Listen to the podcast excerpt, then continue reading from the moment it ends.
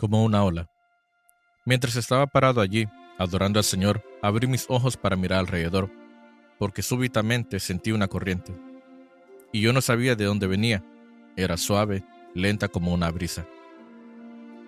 Miré los vitrales en las ventanas, pero todas estaban cerradas y eran demasiado altas para permitir tal corriente.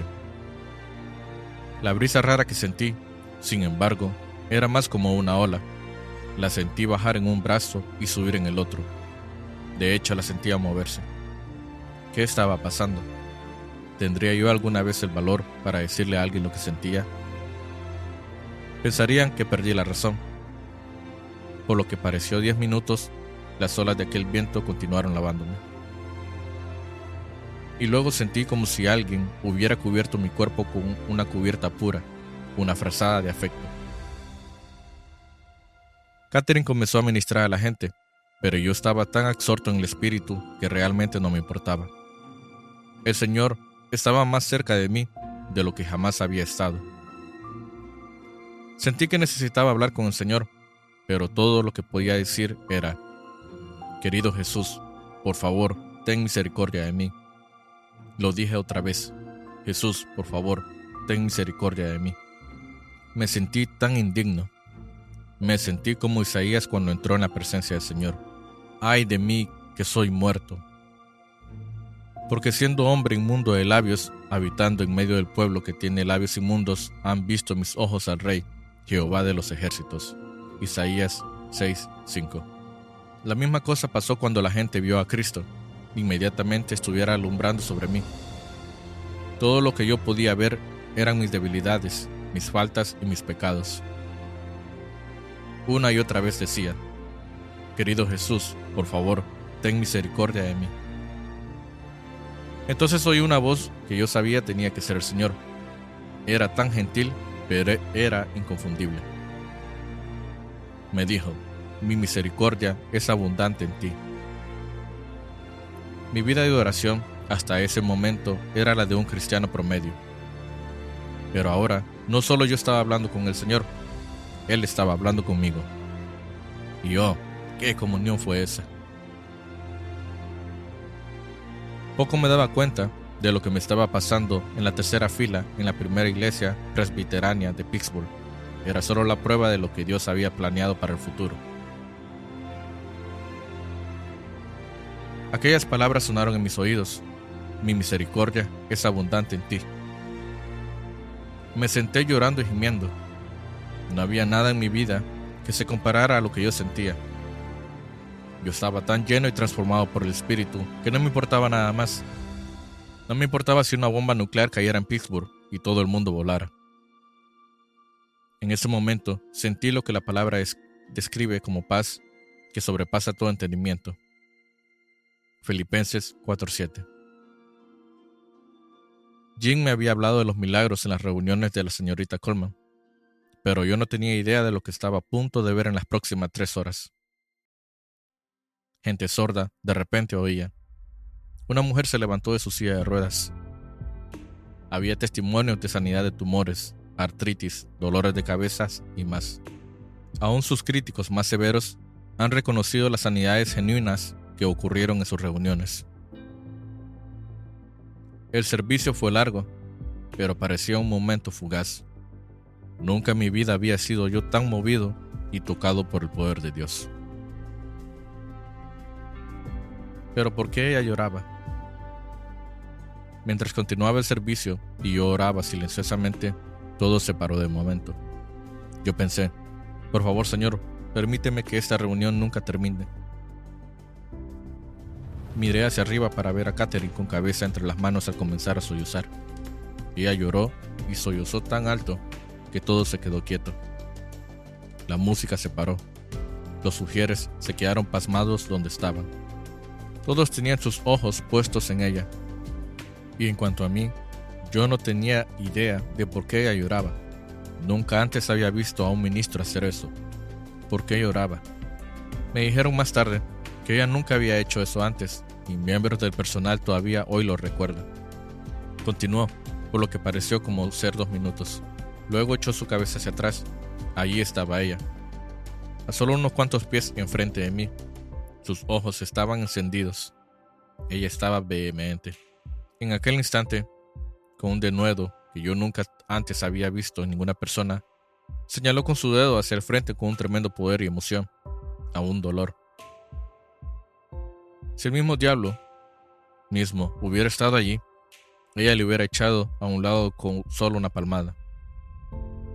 Fue un momento de dimensión increíble. Todavía llorando, ella miró a la audiencia y dijo en intensa agonía, Por favor, no contristen al Espíritu Santo. Ella estaba implorando. Si puedes imaginarte a una madre implorando a un asesino que no le dispare a su bebé, así era. Ella imploró y pidió, Por favor, sollozó, no contristen al Espíritu Santo. Aún ahora puedo ver sus ojos. Era como si estuviera mirando directamente hacia mí. Y cuando lo dijo, uno podía dejar caer un alfiler y oírlo. Yo tenía miedo de respirar. No movía un músculo. Estaba agarrado del banco frente a mí, preguntándome qué pasaría después. Luego ella dijo, ¿no entienden? Él es todo lo que yo tengo. Y yo pensé, ¿de qué está hablando ella? Luego continuó su ruego apasionado, diciendo, por favor, no lo hieran. Él es todo lo que tengo. No lo hieran a aquel a quien amo. Nunca olvidaré esas palabras. Todavía puedo recordar la intensidad de su respiración cuando ella las dijo. En mi iglesia, el pastor hablaba del Espíritu Santo, pero no así. Sus referencias tenían que ver con los dones o lenguas o profecía, no del amigo más personal más íntimo o más amado. Catherine Kuhlman me estaba hablando acerca de una persona que era más real que tú o yo. Luego, ella señaló con su dedo directamente hacia mí y me dijo con gran claridad, Él es más real que ninguna otra cosa en este mundo. Cuando ella miró y dijo esas palabras, algo literalmente me asió por dentro. Realmente me asió. Yo grité y dije, yo tengo que tenerlo. Francamente, yo pensaba que todo el mundo en aquel servicio se sentiría exactamente de la misma forma que yo me sentía. Pero Dios tiene una forma de tratar con nosotros como individuos y yo creo que aquel servicio fue para mí. Por favor, entiéndame. Como un cristiano más bien nuevo, yo no podía comenzar a comprender qué estaba pasando en aquel servicio, pero no podía negar la realidad y el poder que sentí. Al concluir el servicio, miré a la mujer evangelista y vi lo que parecía ser una nube alrededor y sobre ella. Al principio pensé que mis ojos me estaban engañando, pero ella estaba allí, y su rostro brillaba como una luz a través de aquella nube. Y no creo ni, ni por un momento que Dios estaba tratando de glorificar a la señorita Corman, pero sí creo que Él usó aquel servicio para revelarme su poder. Cuando se terminó el servicio, la multitud salió, pero no quería moverme. Había llegado corriendo, pero ahora solo quería sentarme y reflexionar en lo que acababa de pasar. Lo que yo había sentido en aquel edificio era algo que mi vida personal no me ofrecía. Yo sabía que cuando regresara a mi hogar, la persecución continuaría. Mi autoestima estaba prácticamente destruida por el impedimento de hablar. Aun cuando era niño en los colegios católicos, mi impedimento me dejaba casi sin poder hablar con nadie. Aun cuando llegué a ser cristiano, tuve muy pocos amigos. Todo lo que tenía en la vida era Jesús. Y nada más en la vida tenía mucho significado. Yo no tenía un futuro prometedor. Mi familia prácticamente me había dado la espalda. Hoy, yo sé que me amaban, pero mi decisión de servir a Cristo había creado un abismo que era demasiado profundo. Me senté allí. Después de todo, ¿quién desea ir al infierno después de haber estado en el cielo? Pero no había alternativa. El omnibus estaba esperando y yo tenía que regresar. Me detuve al fondo de la iglesia por un momento más pensado. ¿Qué quería decir ella? ¿Qué estaba diciendo cuando habló sobre el Espíritu Santo? Durante el viaje de regreso a Toronto continuaba pensando, yo no sé lo que ella quiso decir.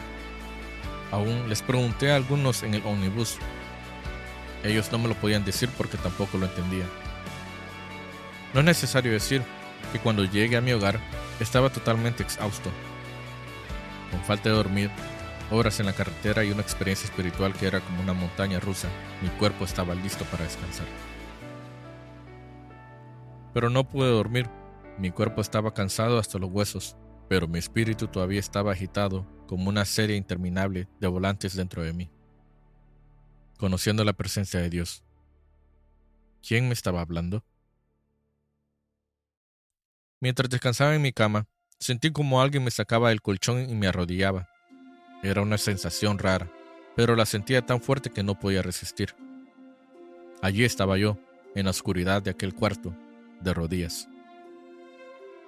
Dios no había terminado conmigo todavía, y yo respondí a su guía. Yo sabía lo que deseaba decir, pero no sabía claramente cómo decirlo. Lo que deseaba era lo que aquella sierva de Dios en Pittsburgh tenía. Y pensé, yo deseo lo que tiene Catherine Coleman. Lo deseaba con cada átomo y fibra de mi ser. Tenía hambre de lo que ella estaba hablando, aunque yo no lo entendía. Sí, yo sabía lo que deseaba decir, pero no sabía decirlo. Así que decidí pedirlo en la única forma que yo sabía, en mis propias palabras simples. Deseaba dirigirme al Espíritu Santo, pero nunca antes lo había hecho. Y pensé, ¿estoy yo haciendo esto correctamente?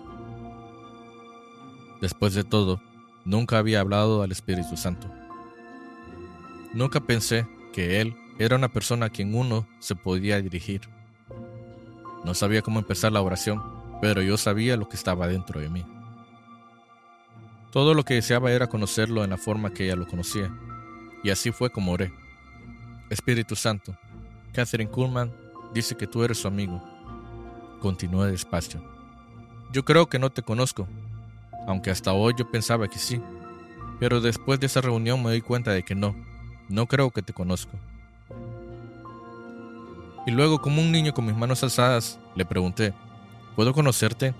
¿Realmente puedo conocerte? Y me pregunté, ¿lo que yo estoy diciendo es correcto? ¿Debería yo hablar al Espíritu Santo así? Y luego pensé, si soy honesto en esto, Dios me mostrará así si estoy bien o mal. Si Catherine estaba mal, yo quería saberlo. Después que hablé del Espíritu Santo, nada parecía suceder comencé a preguntarme a mí mismo, ay, ¿realmente tal experiencia como conocer al Espíritu Santo puede suceder verdaderamente? Mis ojos estaban cerrados, entonces, como por una corriente eléctrica, todo mi cuerpo comenzó a vibrar, exactamente como en las dos horas que esperé para entrar en la iglesia. Era el mismo temblor que había sentido durante la otra hora después que estuve dentro. Había vuelto y yo pensé, Oh, está sucediendo otra vez. Pero ahora no había multitudes ni ropa gruesa. Yo estaba en mi cuarto cómodo en mi pijama, vibrando de pies a cabeza. Tenía temor de abrir los ojos. Ahora era como si todo lo que había pasado en el servicio viniera de nuevo en un momento. Yo estaba temblando, pero al mismo tiempo volví a sentir esa cubierta cálida del poder de Dios que me envolvía. Me sentí como si hubiera sido trasladado al cielo. Por supuesto no, lo había sido, pero sinceramente no creo que el cielo pueda ser mayor que eso. De hecho pensé, si abro los ojos me veré en Pittsburgh o dentro de las puertas de Perla. Bueno, después de un rato abrí los ojos y para mi sorpresa estaba allí mismo en mi cuarto. El mismo piso, el mismo pijama, pero todo estaba temblando con el poder del Espíritu Santo de Dios. Cuando finalmente me acosté a dormir aquella noche, todavía no me daba cuenta de lo que estaba comenzando en mi vida. Las primeras palabras que hablé. Temprano, bien temprano en la mañana siguiente, yo estaba completamente despierto y no podía esperar para hablar con mi nuevo amigo. Aquí están las primeras palabras de mi boca. Buenos días, Espíritu Santo. Al mismo momento que yo hablé aquellas palabras, la atmósfera gloriosa volvió en mi cuarto. Ahora, aunque yo no estuve vibrando, temblando, todo lo que sentí era su presencia envolviéndome. Al momento que dije buenos días Espíritu Santo, yo sabía que Él estaba presente conmigo en el cuarto. No solamente fui lleno con el Espíritu aquella mañana, también cada vez que pasaba tiempo en oración recibía una llenura de la que habló. Iba más allá de hablar en lenguas. Sí, yo hablé en lenguaje celestial, pero era mucho más que eso. El Espíritu Santo se hizo real, vino a ser mi amigo, mi compañero y mi consejero. La primera cosa que hice aquella mañana fue abrir la Biblia. Yo quería estar seguro, y mientras abría la palabra, sabía que Él estaba allí conmigo, como si estuviera sentado a mi lado. No, no vi su cara o rostro, pero sabía dónde Él estaba, y comencé a conocer su personalidad. Desde ese momento en adelante, para mí la Biblia tomó una nueva dimensión. Yo decía, Espíritu Santo, muéstramelo en la palabra. Yo deseaba saber por qué Él había venido, y Él me guió a estas palabras. Y nosotros no hemos recibido el Espíritu del mundo, sino el Espíritu que proviene de Dios, para que sepamos lo que Dios nos ha concedido. 1 Corintios 2:12 Cuando le pregunté por qué quería ser mi amigo, él me llevó a las palabras de Pablo. La gracia del Señor Jesucristo, el amor de Dios y la comunión del Espíritu Santo sean con todos vosotros. 2 Corintios 13:14. La Biblia cobró vida. Nunca yo había entendido el impacto de esas palabras. No con ejército ni con fuerza, sino con espíritu, ha dicho Jehová de los ejércitos. Zacarías 4:6. Una y otra vez, él confirmaba en la palabra lo que él estaba haciendo en mi vida. Por más de ocho horas, aquel primer día, luego, día a día, le llegaba a conocer más y más. Mi vida de oración comenzó a cambiar. Ahora, dije yo, Espíritu Santo, como tú conoces al Padre tan bien, ¿me puedes ayudar a orar? Y cuando comencé a orar, llegó un momento donde súbitamente el Padre era más real de lo que había sido antes. Fue como si alguien hubiera abierto una puerta y dicho, aquí está Él. Mi maestro, mi guía. La realidad de la paternidad de Dios se hizo más clara que lo que yo había conocido antes. No fue por leer un libro o seguir una fórmula de A, B y C fue solo pidiéndole al Espíritu Santo que me abriera la palabra, y Él lo hizo. Todos los que son guiados por el Espíritu de Dios, estos son hijos de Dios, pues no habéis recibido el espíritu de esclavitud para estar otra vez sin temor, sino que habéis recibido el espíritu de adopción por el cual clamamos Abba Padre. Romanos 8, 15. Comencé a comprender todo lo que Jesús dijo acerca del Espíritu Santo.